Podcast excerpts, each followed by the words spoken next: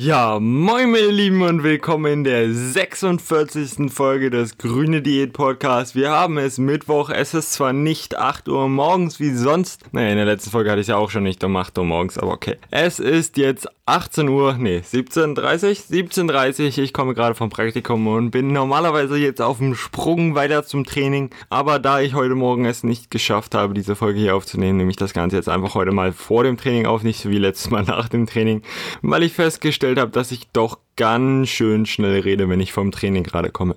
Aber nun ja. Worum soll es eigentlich in dieser komischen Folge heute gehen? Ja, Karte, alles gut. Ähm, ja, heute geht es mal um das Thema Flash-Effekt. Ich hatte es euch versprochen und eine Sekunde mal, ich muss meine Karte mal von meinem Laptop runterheben. Komm aber, mein, ah. Okay, das schneiden wir jetzt einfach mal nicht raus. Ähm, ja, heute geht es um den Whoosh-Effekt. Ich hatte es euch ja schon versprochen in der Folge oder einer der vorletzten Folgen so vom Grüne Diät, als ich das noch durchgezogen habe mit euch live. Da habe ich das euch ja schon versprochen und irgendwie hatte ich nie so richtig die Zeit. Und da ich heute sowieso einen Infopost auf Instagram über den Whoosh-Effekt rausbringen werde, dachte ich mir, ja komm, machst du auch mal eine Podcast-Folge drüber. So, was ist der Whoosh-Effekt? Also der Whoosh-Effekt ist eigentlich nur ein Oberbegriff für diesen Effekt, der eintritt in einer Diät oder wenn du versuchst halt Gewicht zu verlieren, dass das Gewicht einfach nicht wirklich runtergeht, obwohl es eigentlich runtergehen sollte. Also vor allem gerade beim Kalorientracken und im Bodybuilding ist es halt sehr bekannt, da man dann auch wirklich mit hundertprozentiger Wahrscheinlichkeit weiß, eigentlich müsste dein Gewicht runtergehen. Warum geht's nicht runter?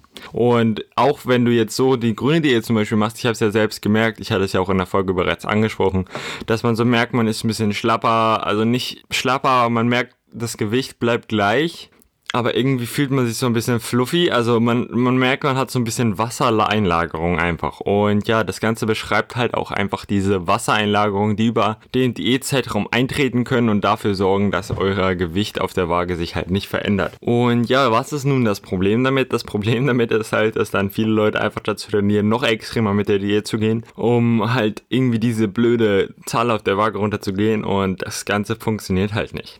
Und daher will ich euch heute einfach mal drei beziehungsweise vier Tipps geben, um diese Wassereinlagerung loszuwerden und diesen Wush-Effekt sozusagen passieren zu lassen. Denn dieser Wush-Effekt ist halt dieses, ich wach morgens auf und auf einmal wiege ich zwei Kilo weniger. Was habe ich gemacht, dass ich diese zwei Kilo weniger wiege?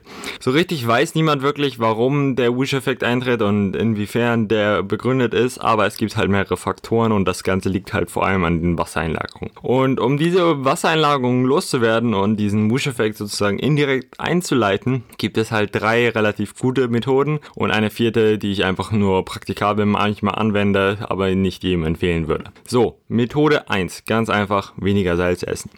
Denn vielen passiert es einfach unterbewusst, dass du während einer Diät einfach mehr und mehr, mehr und mehr und mehr und mehr und mehr und mehr, ich glaube, ihr habt es verstanden, mehr Salz esst. Denn vor allem diese Diätprodukte, Leitprodukte und auch sowas wie diese keine Kaloriensoße und solche Geschichten haben halt einfach unglaublich viel Salz. Und dazu kommt natürlich auch noch, dadurch, dass ihr weniger Nahrungsmittel habt, schmeckt euer Essen nicht so geil. Das heißt, ihr nehmt auch noch automatisch mehr Salz, salzt euer Essen mehr und dadurch esst ihr einfach an einem Tag viel, viel mehr Salz als normalerweise.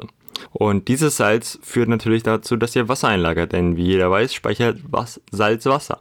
Und wenn ihr jetzt einfach mal einen erhöhten Salzkonsum für einen Tag hattet, so während ihr das normal gemacht habt, also beispielsweise ihr geht zum All-You-Can-Eat-Buffet oder so oder in einem Restaurant und merkt am nächsten Tag wiegt ihr extrem viel mehr. Genau, das ist dieses Salz. Und das gleiche passiert dort auch in der Diät indirekt, dadurch, dass ihr diese Leitprodukte isst oder halt extrem salzt. Und was ist mein Tipp jetzt in diesem Falle? Versucht einfach mal auf euren Salzkonsum zu achten und ein, zwei Tage wirklich weniger Salz zu essen, also bewusst weniger Salz zu essen und darauf zu achten. Ihr werdet merken, dann kommt der Gewichtsverlust automatisch. Also ganz ehrlich, das ist so meine Erfahrung, das passiert einfach automatisch. Allein dadurch, dass man mal bewusst drauf ist, wird man wahrscheinlich schon ein Gewicht verlieren. So, dann haben wir noch die zweite Methode und die zweite Methode ist eigentlich relativ schwer anwendbar, aber sehr, sehr effektiv. Und zwar ist es der Stress. Ja, ich weiß, ich habe schon ein paar Mal angesprochen in diesen Podcast-Folgen. Der Stress sorgt einfach dafür, dass ihr Wasser speichert. Und es ist oft vergessen irgendwie. Aber wenn ihr wirklich jetzt mal einen stressigen Tag habt oder so, oder extrem stressige Woche vor allem, oder halt auch sehr stressiges Training habt, also sehr anstrengendes Training, wo ihr einfach absolut fertig seid, dann werdet ihr bemerken, dass ihr auch Wassereinlagerungen habt und dadurch werdet ihr auch mehr wiegen und dadurch werdet ihr wahrscheinlich denken, oh mein Gott, ich nehme nicht ab.